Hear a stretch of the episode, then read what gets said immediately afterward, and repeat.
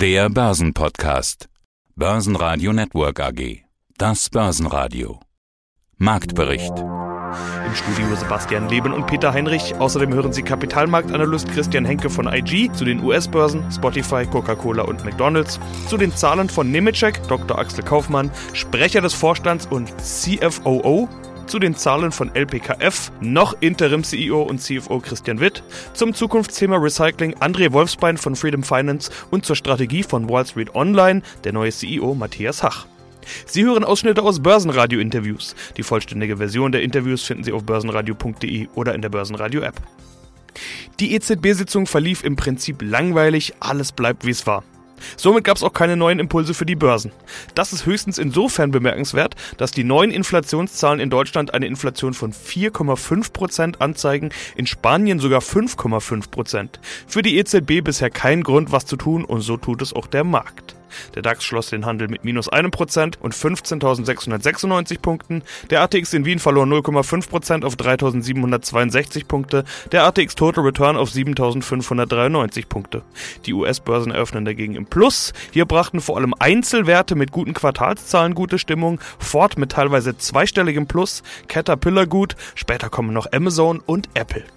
Guten Tag, meine Damen und Herren. Mein Name ist Christian Henke. Ich bin Senior Market Analyst bei IG in Frankfurt. Christian, wie ist denn die Marktstimmung? Vorschlag, Version 1. Yeah, neue Rekorde an der Nasdaq. Oder Version 2. Ach ja, ein Rekord? Ach so, schon wieder? Eins oder zwei? Und was bedeutet das? Na, ich würde es jetzt mal ganz diplomatisch die Frage beantworten, beides, eins und zwei. Natürlich super, die Wall Street ist in Rekordlaune und natürlich auch, ja, schon wieder ein neues Allzeithoch. Aber wenn wir uns natürlich jetzt mal die Kursverläufe grafisch anschauen und ich nehme mal an, wir fangen jetzt ja auch mit der Technologiebörse Nasdaq an, da haben wir zwar jetzt ein neues Allzeithoch erreicht, gestern im Handelsverlauf, aber da sehe ich beim Nasdaq ein sogenanntes Doppelhoch. Das heißt also, der Nasdaq könnte eine Pause machen. Das hatte ich jetzt vor einigen Tagen auch beim S&P 500 mal so in den Raum geworfen in einigen Publikationen. Da hat aber der S&P, der marktbreite Index, dann aber plötzlich doch wieder den Weg gen Norden eingeschlagen. Also das kann beim Nasdaq auch passieren. Fakt ist natürlich, eins und zwei trifft aktuell an der Wall Street zu. Davon sind wir hier in Deutschland, hier in Europa ja noch ein gutes Stück weit entfernt. Gewinner im DAX waren Sartorius mit plus 2,5%, Infineon mit plus 2,1% und Airbus nach Zahlen mit plus 1,9%. Verlierer im DAX waren HelloFresh mit minus 4,2%, VW mit minus 4,5% nach den Zahlen und schlusslich Deutsche Wohnen mit minus 8,2%. Das Unternehmen wird nach Übernahme durch Vonovia den DAX verlassen. Ja, klasse. Vielen Dank. Mein Name ist Axel Kaufmann. Ich bin äh, Sprecher des Vorstands bei der Nemetschik SE und äh, freue mich über das Gespräch und sie sind Anbieter für Software für die Bauindustrie, Bau und Software, zwei gut laufende Branchen, die in der Vergangenheit gut funktioniert haben in der Kombination. Wir sprechen immer über Wachstum, meist auch über zweistelliges, so auch diesmal, plus 13,9% Umsatzzuwachs auf 169,3 Millionen und da vor allen Dingen die Subskriptions- und Software-as-a-Service-Modelle, also die wiederkehrenden Umsätze, die stark gewachsen sind mit plus 48%. Und dann konkretisieren sie auch noch die Prognose, indem sie sagen, dass das obere Ende der Prognose erreicht wird. Sie hätten die ja erst im Sommer aufgehoben. Wir haben auch ein Interview dazu geführt. Herr Dr. Kaufmann, es scheint so, als wäre es noch besser gelaufen als erwartet, beziehungsweise als wäre das Quartal so gelaufen, wie Sie es sich im Idealfall vorgenommen hätten. Kann man das so sagen? Ja, das kann man so sagen. Vielen Dank. In Summe, glaube ich, ist, ist das alles richtig. Äh, die Kombination aus der nach wie vor gut laufenden Bau- Branche, dem Nachholbedarf der Digitalisierung, tollen Lösungen, die wir für die Kunden haben, um die Effizienz in den Prozessen zu erhöhen. Und dann das ein oder andere Thema, was zusätzlich jetzt noch an Fahrt gewinnt, Stichwort Nachhaltigkeit, Dekarbonisierung, sind alles Wachstumstreiber, von denen wir profitieren. Da freuen wir uns sehr. Auch in Ihrer Aktie sprechen wir in Interviews ja meist über Allzeithochs oder Rekorde, zumindest über gut laufende Aktien. Im Oktober hat die Aktienperformance nochmal einen draufgesetzt. Vom Oktober tief Anfang Oktober auf das Hoch vor ein paar Tagen hat die Aktie fast 30 Prozent zugelegt. Echter Sprung. Heute rasselt sie nach unten. Da hätte man im ersten Impuls gedacht, Gewinn mit Namen oder Sell on Good News. Jetzt habe ich aber einige Stimmen von Analysten gelesen, die sagen, sie hätten noch mehr erwartet von Ihnen. Was sagen Sie denn dazu? Ja, die Erwartungen sind hoch und dessen sind wir uns auch bewusst und äh, es ist auch stets unser Ehrgeiz, die Erwartungen an der Stelle zu treffen. Ich denke, man kann auch nach wie vor zufrieden sein mit dem Geschäftsverlauf. Aktienkurs kommentieren wir bei allem Respekt in der Regel ja seltener. Das macht der Markt am Tagesende und auch die Entwicklung, die Sie jetzt gerade richtigerweise zitiert haben, freut uns für die Aktionäre. Insoweit, glaube ich, ist das ein Stück weit auch eine Normalisierung dessen aufhand guter Zahlen. Zahlen, Zahlen, Zahlen. Lass uns ein paar aktuelle Aktien besprechen, die gerade berichten. Vorschlag, von mir kommen ein paar Fakten und von dir kommen dann die charttechnischen Einschätzungen zur Entwicklung der Aktie. Ich habe jetzt mal keine Fang-Aktien herausgesucht. Starten wir mit Spotify. Zu Ende September zählte der Musikstreaming-Marktführer 172 Millionen Abos und 381 Millionen monatliche aktive User. Das Geschäft mit Podcast wächst. So auch unser gemeinschaftlicher IG-Podcast. Ja, und unsere Börsenradio-Podcasts und äh, im Prinzip alle anderen Podcasts sind auch irgendwie auf Spotify zu finden. Ist die Aktie jetzt weit im Aufwärtstrend? Naja, Aufwärtstrend würde ich jetzt hier noch nicht sagen, weil ein Maß zur Beurteilung der Gemengenlage bei einem Einzelwert ist beispielsweise die 200-Tage-Linie und die gefällt mir bei Spotify noch nicht. Sie verläuft immer noch nach unten, sie zeigt gen Süden, verliert jetzt nicht massiv an Wert, aber letztendlich kann man schon sagen, dass der übergeordnete Trend halt noch nach unten zeigt. Jetzt aber natürlich wird es allmählich auch für Spotify interessant, weil wenn wir nämlich so über dem Bereich von 274, 275 US-Dollar gehen, dann wäre wirklich der charttechnische Knoten geplatzt und wir könnten dann die Reise fortsetzen, so in den Bereich von 200, ja sagen wir mal eher so einen Bereich von 300 US-Dollar. Also es ist ein interessanter Wert, der jetzt, sage ich jetzt mal, wenn man auf amerikanischen Aktien sich spezialisiert oder sich ins Depot nehmen will, ja ein Kandidat für die Watchlist ist. Schönen guten Tag, mein Name ist Christian Witz, ich bin CFO von LPKF Laser Electronics AG in Garbsen. Die spannenden und wichtigen Fragen in dieser Q3-Berichtssaison sind ja, wie sehr sind die Unternehmen von den Lieferkettenproblemen und Materialengpässen belastet, schlagen sich steigende Rohstoffkosten und eventuell steigende Löhne bereits nieder und hat das Ganze Auswirkungen auf die Prognosen und Gewinnerwartungen. Jetzt kommen Sie heute raus mit den Zahlen und der Meldung, dass Sie nur noch vom unteren Ende der Prognosespanne ausgehen. Das ist zwar keine Gewinnwarnung, will ich auch gleich dazu sagen, aber doch eine Konkretisierung der Erwartungen nach unten. Herr Witt, woran liegt's? Das ist eine Konkretisierung der Erwartungen, das ist völlig richtig. Ich möchte mal auf Ihre Eingangsfrage eingehen. Das Thema Lieferketten, das Thema Materialkosten, Materialpreise und das Thema Löhne. Wie sehr beeinflusst uns das? Wie wird uns das im vierten Quartal, auch in den, in den weiteren Quartalen dann beeinflussen? Wir sehen, dass das Thema Lieferkette und Logistik uns schon noch ein Stück trifft. Es hat uns auch im dritten Quartal getroffen. Da sind einige Aufträge, die wirklich versandbereit am Hafen standen, nicht mehr mitgekommen, konnten nicht faktoriert werden und haben sich damit ins vierte Quartal verlagert. Die sind nicht verloren, die sind einfach nur vom dritten ins vierte Quartal gegangen. Das ist nicht schön, aber auch nicht schlimm. Auf der anderen Seite, wenn ich mir ansehe, wie das Ganze weitergeht, wir haben fürs vierte Quartal die allermeisten Materialien an Bord, sodass wir relativ optimistisch sind, dass bis auf große Störungen hier keine weiteren Belastungen eintreten dürften. Ja? Die größeren Risiken sehe ich eher im Bereich, so komisch das klingt, Corona und Corona-Folgen. In China würden wir es nochmal sehen, dass durch Corona-Ausbrüche, durch lokale Ausbrüche dort Flughäfen, sonstige Logistikrouten, Regionen oder Teilregionen geschlossen würden.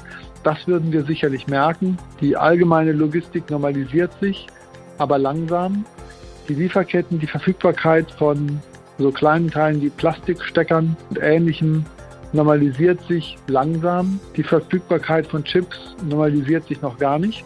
Das spüren wir nicht so sehr bei unseren eigenen Lieferungen. Aber wir sehen das Stück für Stück bei unseren Lieferanten, dass sich innerhalb des Jahres 2022 einige Investitionen noch ergeben werden. Frage ist wann, wenn sich diese Lieferkettensituation wieder entspannen wird. Und insofern hat das relativ wenig mit den Ergebnissen zu tun bei uns für 2021. Da sind ein paar kleinere Themen der Lieferketten dabei, die das im Wesentlichen verursachen. Der wichtigere Schritt ist aber die Frage in Richtung 2022 und folgende. Wie geht das weiter? Wann wird sich das entspannen? Unsere Vermutung ist derzeit irgendwo in der Nähe der Jahresmitte. Aber das ist für mich der wichtigste Thema des Ausblicks für 2022 wann und wie entspannen sich die Lieferketten unserer Kunden, sodass die entsprechend wieder loslegen und ihre Kapazitäten aufstocken. Seid gegrüßt, verehrte Zuhörer. Traditionsgemäß der Herr Wolfsbein im Studio von Börsenradio und Gegenstand unseres heutigen Gesprächs ist Müllrecycling beziehungsweise wie man mit Müllrecycling Geld verdient und welche Unternehmen bzw. börsennotierte Unternehmen sich mit dieser Thematik auseinandersetzen. Ja, eigentlich ein Thema, das gar nicht so frühstückstauglich ist. Trotzdem hallo zum Börsenfrühstück. Es geht um Müll. Ja, der kann bei so einem Frühstück ja auch mal anfallen, aber ist gar nicht unser Thema. Müll ist das große Thema unserer Zeit. Und umso mehr Menschen auf der Erde sind, und die Zahl steigt ja, umso mehr der Wohlstand steigt, die Zahl steigt auch, umso mehr Müll fällt eben an. Wir kennen das vielleicht von daheim. Bei mir zumindest ist es so, dass immer mehr Päckchen und Pakete ihren Müll hinterlassen. Online-Shopping lässt grüßen, Lebensmittel auch immer mehr verpackt und Gummihandschuhe Corona-Tests, dauerpräsente Masken habe ich jetzt noch gar nicht angesprochen und auch alte Smartphones oder E-Mobility-Akkus und kaputte Solarzellen nicht. Die Hörer merken schon, es gibt ganz viele Themen, die man ansprechen könnte. Dass wir das angehen müssen, ist klar und dass es ein großes Business werden könnte. Auch darüber wollen wir heute sprechen. Wie groß ist dieses Thema denn inzwischen und wie groß ist der Markt? Also, wie du schon bereit gesagt hast, ist das wirklich ein sehr großes Thema aufgrund von zunehmender Bevölkerung und zunehmender Konsum ist das wirklich ein großes Thema. Um da einfach mal ein paar Zahlen drin zu schmeißen. Also, es gibt da bestimmte Analyseunternehmen, die alles Mögliche analysieren, ja, und diese haben festgestellt, dass das Aufkommen neuer Industrien beispielsweise auch im Rahmen der Globalisierung und der steigende Verbrauch der wachsenden, der stets wachsenden Bevölkerung die Haupttreiber für die Expansion des Recycling- und Abfallwirtschaftsmarkts sind. Die Experten sprechen da tatsächlich von einem Anstieg der globalen Abfallwirtschaft von aktuell 425 auf mehr als 540 Milliarden US-Dollar. Also der Markt ist gar nicht mal so klein. Ja, das entspricht wiederum einer durchschnittlichen jährlichen Wachstumsrate von um 5%. Da ist auf jeden Fall einiges im Kommen und allein in Deutschland, ja, müssen wir ja ab dem kommenden Jahr fast zwei Drittel aller Kunststoffverpackungsabfälle aus privaten Haushalten wiederverwerten, ja, politisch gewollt. Wiederum politisch gewollt, dass bis 2030 in der EU die Recyclingpflicht auf eine Quote von 70% steigt. Mal eine andere Frage an dich, Sebastian. Trennst du Müll? Ja, selbstverständlich. Habe ich schon als kleiner Junge getan. Habe ich im Kindergarten damals war das bei uns ein Thema. Erzählt meine Mutter ganz gerne. Ich kann mich da nicht mehr dran erinnern, aber meine Mutter erzählt manchmal die Anekdote, dass ich dann aus dem Kindergarten nach Hause gekommen bin, damals in den 80ern und gesagt habe, wir müssen jetzt Müll trennen. Also das Thema gibt's auf jeden Fall schon über 30 Jahre. Ich bin Early Adopter sozusagen. Schön. Also man muss auch bedenken, dass Mülltrennung wirklich ein, also wirklich hilfreich ist. Ja, weil es gibt da verschiedene Verfahren, um bestimmte Materialien entweder zu entsorgen oder auch wieder zu verwerten. Deswegen ist es auch sehr problematisch, derzeit ja hundertprozentige Müllrecycling oder Plastikmüllrecycling zu betreiben, weil die Verpackungen bestehen ja nicht unbedingt aus homogenen Materialien. Ja, also die PET-Flaschen werden wirklich zu 99 Prozent äh, wiederverwertet. Allerdings die Etiketten und die Deckel, das muss alles noch getrennt werden und, und, und. Da steht die Industrie auch vor einer großen Herausforderung. Ich bin CEO bei der Wall Street Online und bei der Wall Street Online Capital AG, die unter anderem auch den Smart Broker betreut. Erfahrenes Urgestein, schöne Definition. Ja, was sind die nächsten Schritte bei der Wall Street Online? Accelerated Book Building, so nennt man ein Fast-Platzierungsverfahren. Beschleunigt wurde Mitte Juni 19 Millionen Euro mit einer Barkapitalerhöhung eingesammelt. Was hat die Wall Street Online damit vor? Wofür wird das Geld verwendet? Und ja, im April kam die Meldung der Übernahme zu 95 Prozent des Smart Brokers. Was hat die Übernahme gekostet? Ja, also zwei Dinge. Also zum einen, klar, wir wachsen. Das, das hat man in den letzten 18 Monaten gesehen. Wir wachsen nicht nur beim Smart Broker, sondern wir wachsen auch im Bereich der Portale. Auch da haben wir ja bereits 2019 anorganische Zukäufe vorgenommen, um das Wachstum weiter zu untermauern. Und die Situation war jetzt gerade günstig, sich mit ein bisschen Kapital zu versehen, sodass wir, ich sag mal, sehr, sehr planbar in die nächsten Zyklen gehen, die wir für uns planen. Also wir sagen, wir wollen uns weiter im Markt positionieren. Wir wollen natürlich auch weiter auf Angriff schalten. Wir haben viele Dinge vor wie Sie im Teaser gesagt haben, ähm, die wir, die wir optimieren wollen, die wir sortieren wollen. Dazu gehören viele, viele Dinge, die wir teilweise auch schon lanciert haben, wie zum Beispiel auch, dass wir die, unsere Lizenz erweitern, dass wir eine Wertpapierhandelsbank werden wollen. All diese Dinge, die helfen, den gesamten Konzern weiter zu professionalisieren. Also von daher für uns ganz wesentliche Dinge, die wir jetzt in den nächsten Monaten Stück für Stück realisieren und live schalten werden. Und das Gesamtgebilde der, der Wall Street Online in den verschiedenen Facetten der Firmen und Angebote wird dadurch einfach besser und professioneller und aus unserer Sicht dann auch wertvoller für die Shareholder, die wir ja natürlich im Markt auch haben. Ja, Sie wissen also auch, was Broker von innen brauchen. Wie das funktioniert, unterhalten wir uns über die Smart Broker Plattform. Es gibt auch immer mehr Broker in den Plattformen. Also jede große Plattform hat auch seinen eigenen Broker integriert, könnte man fast sagen. Smart Broker. Was ist jetzt anders bei Smart Broker? Smart Broker ist insofern anders, als dass Smart Broker, ich, ich beschreibe es immer gerne als Hybrid. Warum Hybrid? Weil es auf der einen Seite ein Preis für die jeweilige Transaktion, Dienstleistung und sonstige Services hat, der auch in überwiegenden Fällen im Bereich von Null ist, also sehr stark angelehnt an das, was man heute, ich sag mal, unter, unter Neo-Brokern subsumiert.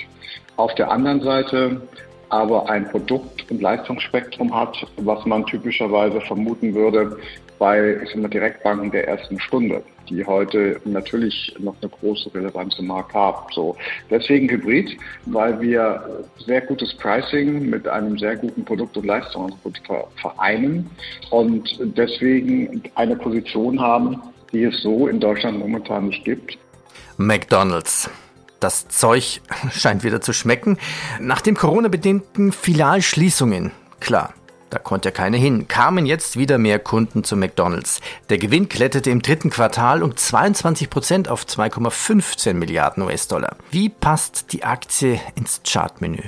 Im Grunde eigentlich, wenn sich jetzt die Anleger, ja, sagen wir auch mal mittelfristig, sich Gedanken machen, welche Werte kann ich nehmen, die auch zum Beispiel jetzt sagen, okay, jetzt auch in den Vereinigten Staaten, aber auch weltweit kommt es doch vielleicht nicht mehr zu Lockdowns. Die Leute gehen auch wieder in Schnellrestaurants und wollen sich ihren Big Mac und oder ihren Cheeseburger essen. Dann ist natürlich die McDonalds-Aktie mittelfristig natürlich schon ein sehr interessanter Wert. Ich hatte gerade die 200-Tage-Linie schon erwähnt und die zeigt bei McDonald's unverändert nach oben. Das ist ein gutes Zeichen, sich den Wert mittelfristig mal anzuschauen bzw. ins Depot zu legen. Das schwarze Zuckergold sprudelt auch wieder bei McDonald's. Coca-Cola hat sich im dritten Quartal weiter von der Corona-Pandemie erholt.